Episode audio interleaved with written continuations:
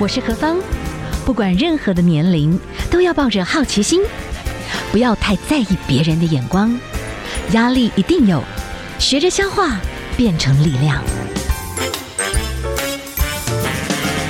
幸福有方，提供给您幸福的配方，成为一个更好的自己。I will be better, renewed day by day. 好，今天呢，我们继续来谈。我觉得这个事情还蛮重要的，因为我觉得现在现代人哦，其实我们都很希望，呃，大家都是熟龄的这个台湾，大家呢就要自己照顾自己哈。我们不要寄望，不要成为下一代的负担。那当然，血管要好，人才会年轻。那血管不好呢？哎，接下来很麻烦，哎，心脏也可能会不好。那我们今天呢，赶快来请我们的医生。这个心脏真的不好的话呢，哇，归心归先哭海聊聊哈。我们来介绍这本书籍哈，《心脏保健室》。那我们请到的呢，是我们的星光医院的。心脏内科的主治医师哈，洪慧峰医师来跟我们谈一谈心脏的相关问题。洪医师您好，你好，大家好。是洪医师，我们来跟您请教一下，在您的这本心脏保健室里面哈，我们之前有谈到就是坏胆固醇的，一定要努力把它降低。好，我们现在来谈到心脏，提前我们要有一个注意，就是听心脏可能不好，提前有一个数字，你看到就要小心，就是高血压，所以血压要照顾好。是的，血压非常非常的重要，尤其对我们东方人更重要。哦，是。那也有一些网络上的消息是，好像就是说，哎，其实年纪大一点，血压高一点还好，不要太用年轻人的标准。所以血压到底要怎么看？OK，第一件事哈，呃，很多人都收到那个，我自己就收到三四次，啊哈，但那是假消息。是是。那 OK，我我先说个故事了，好。OK。大概在嗯呃两年前哈，嗯，那个台大王忠道教授，他跟对岸合作。发他们发表了一篇研究，那那篇研究呢，做的是什么呢？他就说，那个两岸华人六十岁到八十岁血压到底该多少？嗯，OK，为什么这个重要？这个研究那么重要呢？因为第一件事，东方人容易中风，东方人比西方人容易中风。那第二件事呢，中风跟血压的关系最大。嗯，所以意思说，西方人要求多少，跟东方人完全没关系。嗯，所以那他怎么做呢？他做的事情就是把六十岁到八十岁的人。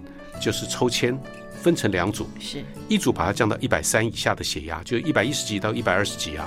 那另外一组呢，降到一百五以下的血压，那大概都是一百三十几、一百四十几。那分好组之后呢，两组分好组，开始比赛，比什么呢？比谁活得比较久。哦，谁比较不会中风？是是。谁比较不会心肌梗塞？谁比较不会心脏病？然后那比赛呢，反正就就放着，就是我们就看看血压这样控制之后，然后比了三年多。然后答案揭晓，就发现一百三以下的那组减少了三分之一的心肌梗塞，三分之一的中风，四分之一的心脏病。所以第一件事，呃，各位各位听众，不要管老外，东方人就是血压，尤其在六十岁八十岁，因为他研究告诉我们的六岁到八十岁那个这这个年龄层，血压不是可以高一点。OK，但是另外一件事，很多人都都那个，但是其实有些事情大概要注意的，就是说，我们年纪越大，我们血压是会越来越高的。嗯。但是血压越来会越来越高，不代表你就应该越来越高。嗯嗯。举例来说，我们年纪越大的时候，也会骨质越来越疏松，但是不代表说你就该骨让它骨质越来越疏松。所以年纪大血压高的时候，那在这篇研究呢，就告诉我们说。年纪大一点，你血压还是要控制在一百三以下，可能比较好。是，那当然影响血压有很多的因素啦。可是呢，就是在医师您的看法里面，这个血压的药，你会怎么跟病人来讨论？就是他如果好了以后，我要一直这样吃下去吗？呃，OK，对，我就是想了解，就是哎，到底呃，病人要一直依赖药，还是说你对药的看法？OK，要怎么？第一件事哈。是不是吃药之后高血压，吃药之后就终身得服药？答案是不一定，嗯，不一定。为什么呢？因为你呃，重要是你体质是这样的血压，譬如说你体质是一百四的血压，嗯哼，然后你吃药之后它就降到了一百二，这样很好啊。对。但是呢，如果说你体质不变的话，你只要一停药，它就回到一百四的血压，那这样就不好了。嗯。但是我们有的人他减了十公斤的体重，或者开始运动，开始做些什么事情，我们就发现，譬如说你原来一百四，我们吃药之后降到一百二。然后之后你再做了运动，哎，发现降到一百一，那我就开始减药量了。哦，所以重点在于说你的体质有没有变。嗯，如果你的体质有变，你的药是有机会停掉的。是是。但是如果说你的体质没变，就是我同样这样吃，我就希望有一天我的药就可以不不那个不吃了。嗯，对不起，这种机会就不大了，因为体质不变嘛，你就会回到原状。但这个中间，因为我们的饮食，我我们的这个血压还受到很多的因素的影响。我们有的有的人哈，他只要戒了盐巴之后，戒了汤之后，他血压就是体质就变了，我血压药就可以减，甚至可以停。是是，是。那我还有个病人呢，他从退休的那一天开始，血压药就可以不用吃了。终于不要这么大的压力了。是的，可是老板因为他他做的非常好，老板过了几个月之后又把他找回去，是，然后他又回来又找我拿药了。哦，所以压力也是一个大家一。我觉得在城市里面，压力的处理是一个很很麻烦的事情，因为当你自律神经非常高亢的时候，你的血管收缩啊，各方面那个血压相对就变高啦，对不对？是的，还有各式各样的。我们我们我们我见过很多很多的。我们还有的人哈，嗯，礼拜一到礼拜五血压就高，礼拜六礼拜天血压就正常。那也有人反过来，礼拜六礼拜天血压就高，礼拜一到礼拜五就正常，是因为小孩太吵了。是是是。哦，所以我觉得是这样子啦。这种高高低低的这种血压哈，其实是要跟医生一直充分的讨论你服药的状况，还有你自己的生活的状况，这样子通盘讨论，你才会真正的让医师也彻底的了解你的体质的状态，才能够真正有效的把药物。跟你的健康做一个最好的一个支配的关系，对不对？是的，是的。哦，OK，好，所以在这本哈，其实谈光血压，其实就谈到非常非常的多哦。那我们另外哈，我只能跳着谈哦。其实，在我们的生活当中，有好多的因素，其实是让我们的心脏变坏，是的，对不对？是的。哦。这可以请我们的洪医师跟我们讲一下。您看过很多的案例，你大概有非常深的感受哈。OK，那我们我们有人哈，有有个病人哈，他就是来来来我那边之后，就是觉得他每天哈就是心跳永远都是变快的，嗯，就是一直都很快，然后血压也会高。然后到后来呢，我就帮他做了很多检查，其中一个二十四小时心电图，因为他说心跳会快会乱跳嘛，就后来就发现一件事，很很特别的一件事，特别一件事就是他的心跳哈，他在。晚上睡觉的那一瞬间，心跳瞬间就会下来。嗯，然后可是到早上起床的时候，他瞬间又会跳很快。然后再观察一下他那个血那个心跳慢的，就是比较比较那个慢的那一段呢，大概只有四个多小时。是，所以那这个是什么诊断呢？我的诊断就是说你睡眠不够，因为他平常我们睡眠大概通常五分钟十分钟才会睡着。嗯，他那是躺上，你就看到他那个心跳，你就可以看到他躺上床的那一瞬间。他就降下来了，嗯哼，可是呢，他只睡了四五个小时，然后他又，然后早上起床的呢，看起来也是瞬间心跳快，你可以知道他的闹钟是很够力的，瞬间就跳起来。所以那个病人呢，后来我给他的处方哈，根本不用不用开任何药物，处方是说你给我回去睡个够，嗯，然后你看看你的心跳血压是不是 OK，叫他后来用这些处理就 OK 了。所以有很多时候，大家跟我们的生活的生活上的美眉嘎嘎哈，大概都有关系。那还有一个还有个病人呢，他那个就是人家送了他送了送了他们家哈一锅羊肉炉，羊肉很好吃，可是这个羊肉有点咸，他们家里人家里人呢没有人爱吃，那所以他身为家庭主妇，浪费食物是绝对不可饶恕的。整锅整锅他就。他就一个礼拜之内就天天吃，天天吃，天天吃，就吃到后来吃了一个礼拜之后，哎，血压也升高了，然后人也肿起来了，就来挂急诊了。是，然后到急诊之后呢，我们就给他一个利尿剂，然后就把这个就就解决了。所以有时候你的生活习惯，譬如说你的饮食啊，也跟这些有关。所以饮食跟血压有也会相关，所以他们跟连肿都出来了。嗯，所以跟我们的水肿也有关系。那还有像那个睡眠不够，它跟心脏的关系也很大，所以睡眠啊、饮食啊这些大概每个都有关系。是，呃，在你的这个书籍里面，其实有几个篇章哦。我讲时间关系，我们都没有办法谈得非常多，但是我觉得真的很值得仔细看哦。其中有一个是我们的洪慧峰医生，您真的好多好多的患者，他们真的让你。很多的体会啊，比方说，哎，运动，那觉得说好啊，心脏不太好，就表示你可能太胖哦，你的血管都有堵塞，我们就要开始运动。但是运动这件事大灾问，你也有一些患者运动到一个不要不要的，反而增加心脏负担。OK，运动好，大概就是运动过头也不行，嗯，那你不运动也也不行。那运动还有各式各样的运动，就举例来说哈，我们我们我们最希望哈，我我希望我的病人哈能够能够规则运动，最好譬如说那个规则运动，因为它有两大好处。第一个好处，规则运动的人比较不会心脏病。嗯。那第二件事呢，万一你得了心脏病，你会提早知道。是。像以前的新加坡的总理李光耀。那他当时就是每天游泳，就有一次他游泳的时候，他就觉得，哎，这次游泳怎么状况不对？嗯，那很快医生帮他检查，就发现他的心脏血管塞了，是，所以赶快装个支架就 OK 了。所以就等于你原来同样的运动，举例来说，你原来如果说都是跑十圈的，跑十圈的那个操场，然后如果突然一下你发现你，哎，你怎么跑了四五圈，你就觉得怎么怎么体力就大不如前，嗯，或者你变得更喘了，或者你更痛，或者更闷了，代表说出事了。赶快找医生。嗯，那这当然还有一些运动哈，还有一些那个你还那个运动，除了我们现在目前一些说对心脏比较好的叫心肺运动，这种是快走、嗯，慢跑、游泳、脚踏车这些运动之外，那还有一些，譬如说一些重量训练啊，对我们很多人哈，尤其如果你要减体重的话，重量训练也是很很重要的一些事情。嗯，我们一些老那个，我们我们有的人哈，那个原来姿势性低血压很厉害的，譬如说七八十岁的人，他开始去健身房。运动完之后，哎，这些状况都可以消失，因为它还可以养肌肉。嗯，养了肌肉之后，这些很多事情都会消失。所以，所以肌少症也有可能到最后对心脏也不不利。呃，肌少症它会造成喘，哎，那喘了之后，然后你你到后来有时你会跟心脏很难很难区分，都是症状相同。是。是但是肌少症还有一些别的一些问题，就是说，当你肌少症的时候，有的人哈最厉害的，OK，一个一个人。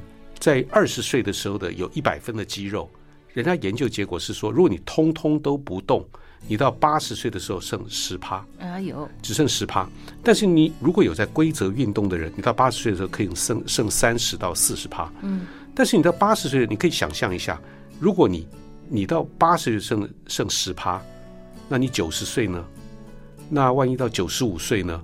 那搞不好你连去厕所的力量都没有，所以你就只能每天包尿布。嗯，所以这有的时候哈，你现在存的我们的肌肉本，那以后还可以用，到年纪大了还可以用。所以这有时候肌少症不要把它当做是一个很轻松的事。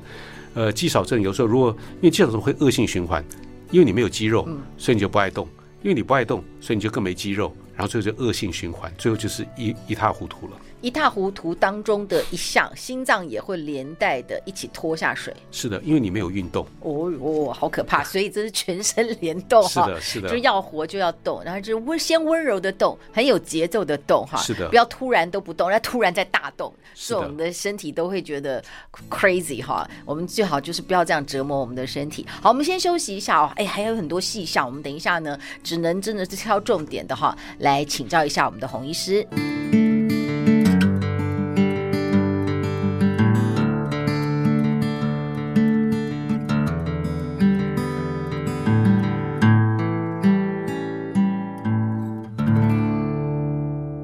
FM 一零二点五，幸福广播电台，幸福有方。其实哈、啊，说到这个心脏的问题哈，我觉得我们要趁年轻，越有这样子的一个健康素养，然后各方面就提前的来防范。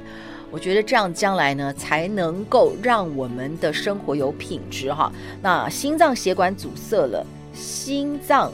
血管老了，其实人呢就老了，所以我们今天啊，针对这本《心脏保健室》，我们请到的呢是我们的心脏内科的医师，星光医院的心脏内科主任医师洪慧峰主治医师，洪医师您好，你好，大家好，是好，真的是。资讯非常的丰富，那我们只能挑一些部分来谈。在我们的生活当中，有很多的这些对我们健康有影响的事情，哈，或者是一些状况，我们都一直在告诉大家，现在全世界糖尿病非常严重，哈，是的，因为糖尿病它后续就是会眼睛不好啊，哦，肾脏会坏掉啊，在您这本书里面，心脏也会坏掉，这也太恐怖了吧？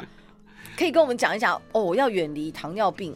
OK，那个糖尿病哈，他们有、嗯、之前有有做过一个很那个很有趣的研究，他就比较哈，他就说，第一个你是就是平常什么病就是也没有糖尿病也没有心脏病的人，是这是第一种。那第二种是你有糖尿病也有心脏病的人，第二种。第三个呢就是你纯粹只有糖尿病还没有心脏病的人。第四个呢是你有心脏病但是还没有糖尿病的人。嗯，然后他就把他这四种人通通把它分在一起。就当然当然最好的是你没有糖尿病也没有心脏病。那最差的当然是有糖尿病加上有心脏病，但是呢，很奇怪的是，另外有糖尿病或者有心脏病这两这两组人的，等于说我们叫做他们的呃生活曲线，呃就是生存曲线，嗯，这是完全完全相那个全部重叠在一起。所以有的时候我们就说哈，叫做糖尿病就是等同心脏病，等同心脏病。是哦。那糖尿病那个它到后来大概通常我们有四大问题，就是说当它久了之后，就是眼睛、肾脏、神经跟血管大概都会出问题。那血管就跟心脏就就息息相关，包括包括心脏哈，还有包括那个中风，大概这些大概通通都是跟它非常的相关。那但是糖尿病呢，有时候一个讨厌的事情，糖尿病是一个很等于说它是一个老化的疾病。嗯，也有人把它形容成是像是一个定时炸弹，从以前开始就这样滴答滴答滴答，就这样，它当它到一定的程度，它就会爆炸，那它也不会走回头路。凡走过你前面控制的不好的，必留下痕迹。所以他讨厌的事情就就是这样，所以而且很多人哈，在从很年轻的，尤其现在的饮食呢，如果你的糖分吃的越多，糖分吃的呃糖分吃的越多，甜食吃的越多，体重越重，然后热量越高，你大概这些你日后糖尿病的机会就会越高。而且糖的这个部分也会让血管受损的机会更大嘛？是的，是的。有有一些说法是说，我们的血管里面有内皮细胞，是是不是因为有时候这个？有些胆固醇是因为我们这整个里面自己血管已经受损了，是这样子吗？呃，哦，OK，应该这么说哈。那个这个讲到内皮细胞，这就稍微有点点复杂。我们的胆固醇哈，就是呃，胆固醇跟血糖是两呃两个不同的损害的东西。胆固醇会穿过内皮细胞到我们的血管壁，然后它是然后我们的它它当血液中的胆固醇太高，它会穿过去到血管壁，然后我们的白血球呢会会去追杀它。然后去追杀到血管壁去追杀它，然后就把它那个胆固醇给给给逮捕到案。但逮捕到案之后，等到这白血球死掉的时候，它就把胆固醇就配在我们的血管壁上。所以血管壁呢，它就会变得一天一天就这样越来越厚，越来越厚。就是就是你原来哈被逮捕之后的那个就就留在我们的血管壁。所以这是我们的 LDL 坏的胆固醇沉积在那里。嗯。那血糖呢？它有好几个因素。嗯。那血糖它呃血糖有时候我会形容说。呃，其实哈，我们的细胞里面它的糖分，那个就是细胞里面需要需要需要糖分，需要需要营养。是。但是呢，糖尿病呢，常常是外面那个糖分很多，但是进不到细胞里面来，就等于说哈，你外面都是都是钞票，运钞车在你的门口经过，但是你想抢一点进来，它通通不进来。那如何让这些外面的运钞车进到我们的细胞里面呢？靠的是胰岛素。对，所以胰岛素会把这些外面的进钞那个那些那些那个钞票会运到我们的细胞里面来。所以那个等于说，细胞里面是饿死的，嗯，外面呢是甜死的。对，所以那个哈，糖尿病它会造成很多很多很其他的很奇特的一些现象。嗯，所以同时之间最好。医生就是您的患者，来告诉你诊断出来，你这些他的生活习惯产生出来疾病，你你也要通通来共同判断就对了。是的，是的。那糖尿病现在目前哈，因为血糖的控制哈，就是说那个呃，现在目前有一些一些特别的一些东西。那个什么叫特别的东西呢？其实呃，我我们现在有一种有一种贴在。我们的手背上的一种一种器材，嗯嗯，它贴在那边，你可以拿你的手机去滴一下，你就可以知道你现在血糖多少。是，所以你可以随时五分钟，你可以知道一次血糖多少。所以有时候哈，对于糖尿病的人，我会我会建议说，他说哈，用一次这种器材，然后在这中间，你尽量试各式各样的食物，嗯，看看你的体质对哪种食物特别有影响。好，说到这跟心脏有关的这个问题哈，其实还有很多，但是我可能就每一个部分谈一下哈。就是说，哦，我们因为 COVID-19 刚结束哈，我们每一个人在抢那个血氧机，但是血氧低不好啦，对不对？嗯、就九十五以下，什么八十几就不行了，对不对？但是也不能太高。呃，是。那那个呃呃，之前哈，那个我不知道在 COVID 的时候，他呃，各位各位有没有注意到，他那时候还有。在尤其在刚开始的时候，那时候还有很多人那个在推，就说第一个第一个就是说，你若万一你得了这个时候，你在家里如何自救？嗯，他当时有要你要要侧要要等于说要要那个要正躺，嗯，就是你要你要翻过来趴过来，是要这样躺。为什么呢？因为那这样就可以让你的血氧那个能够高一点。但这中间为什么要？有时候我们在医院也会这么做。那为什么这样呢？因为反过来了，对，就趴对趴着趴着趴着。那为什么要这些呢？因为这呃之前他们有很多的研究，它就显示，那个你当然到医院来，他有时候他说你血氧不够的时候，我们会给你用氧气，嗯，但是要记得氧气用太多的时候，氧气对肺部会有损伤。啊，那个有时候我们会叫氧氧中毒，氧中毒。当它用太高的那个，你的用的使用的氧气浓度，如果只要超过五十到六十帕以上，时间越久，你肺部的损伤就之后会造成纤维化的就会越高。嗯，然后如果你用到百分之百的氧气的时候，那那时候损伤就越快产生。嗯，所以有而且有的时候这种产生它是它是那个呃不可逆的。就是一旦损伤之后，它也是不可逆。嗯，所以有时候我们在医院哈，在那个像我们的那时候 COVID nineteen 那时候很厉害的时候，那时候我们在医院哈，就是他肺已经受到受到那个 COVID 的影响，是肺已经很烂的时候，但是你不能你不用氧气，它血氧就上不来的时候，我们会怎么做？我们会让它趴过来，然后趴过来之后就可以降低我们的用的血氧呃用的氧气，我们供应的氧气就可以减少。嗯，所以但是我我我们说了这么多哈，大概最重要的意思就是说。不要把氧气当成只好不坏，嗯，用的太高的氧气也是不好的。所以大概我们的氧气，譬如说，如果你血氧机还在的话，你就记得，大概我们的血氧大概就是九五九六啊，大概这样就就够了。你不要求它到一百啊或什么那些的，够了就好了，够用就好。力，那我们再综合起来，其实，在您的书籍里面，你还是谈到低胆固醇一定，我们平常你要去注意，还有血压，这个是基本的两大法则。哎，还有血糖哦，还有血糖，是的，还有压力控管这件事情，跟心脏应该也很有关系，也有关系。所以就是三高的控管，嗯，抽烟的控管，体重的控管，运动的控管。然后情绪的控管，这些大家都是很重要的。是，那医生就是呃来找您的一些患者，你会怎么样慢慢？其实你等于是要摸爬他们的生命地图，对不对？对，是的，你才会真的理解他们可能怎么样才能让他们兜得再好一点。是的。好，那我可以请教一下哦，因为接下来又是一个这种选举很热的这个时刻嘛，对不对？是不是这种过分？关注这种选举状态的人，心脏也会承受很大的压力。呃，我我我前几天才碰到我第五个病人，他跟我说是那个，反正看总统选举哈，这个是气到中风，前面四个病人是气到心肌梗塞，有在凯达格兰大道的，有有有的在什么那个握着巨马的时候心心脏病犯的，反正哈这些状况，那些有时候你改变不了什么东西，就就放他一马，尤其如果当你的。危险性越高，你的血压越高，嗯，胆固醇越高，血糖越高，对不起，那些哈，那些你是对对我们来说是禁忌，嗯，这是绝对绝对不要了，就是放放松了，就是让他去吧。是，那呃，有一些研究在你的书籍里面哈，就是比方说空气污染啦，包含吸烟啦，可是有的人他是压力很大。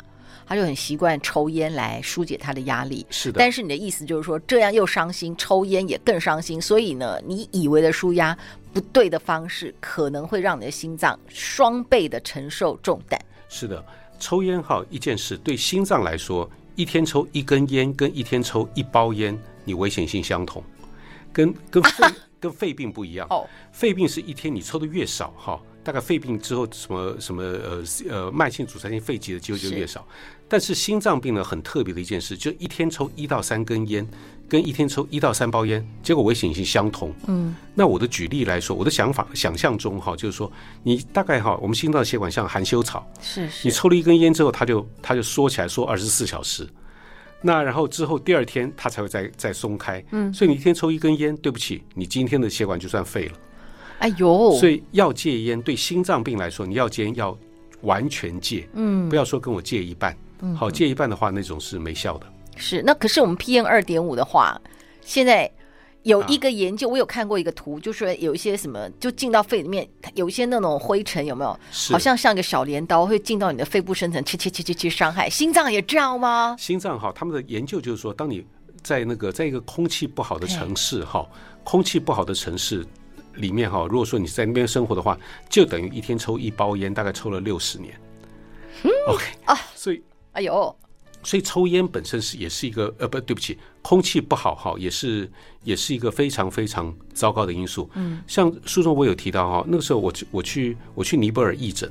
然后尼泊尔义诊，然后在那边的时候，因为这个这个地方很很特别啊，我就想象中尼泊尔应该是一个应该是没有什么心脏病，应该是呃应该是香格里拉，应该是没有心脏病的地方。但是结果呢，他们他们的营养不好，可是他们心脏病还是占他们十十大死因的中第一位。嗯，可是为什么呢？因为结果后来才发现，尼泊尔其实的空气污染蛮糟糕的。那它的原因是说，因为他们的城市都在山谷里面，那一边又是喜马拉雅山，是它风吹不散。然后北边也没有来风，也也也吹不散。南南边的就等于说，它全部的那个那个空气污染通通会聚集在那边，所以它是全世界数一数二空气最糟糕的国家。所以也造成了他们的虽然说营养不好，可是他们的他们的心肌梗塞、心脏病，他们的危险性还是在全世界也是数一数二的。哇塞！好，那最后一点点，我不晓得说，医师在你的书籍里面，你有谈到这个跟叶克膜相关的这个啊，是叶克膜，那是等于说心脏实在是不得不的时候，是非加的一个辅助的工具，是，那是最后的一招了。最后的一招了。嗯哼，那那个叶克膜，我在书里面写的那是把叶克膜帮的那个，那是开他的玩笑了。我说那个哈，那个叶克膜其实哈，那是那是呃，在在那个呃，在以前就是有大神就已经是用用过叶克膜了，就讲一些神话故事了。是是是。那我的意思是，事实上，当然，如果能够，大概我们就听到说，可能呃，心脏相关的问题，使用到叶克膜，大概就是已经到最。最艰难的一仗了的，那是鬼门关前的最后一仗。哇！那鬼门关前，如果说你叶克膜能够救起来，就是起来了。嗯，那没有起来的话，那那那就拜拜了。那个控制 LDL 是我们在控制血管的老化速度。嗯，我们就是控制坏的胆固醇，我们在控制血管老化的速度。对，你越早开始让它老化的越慢，你的血管。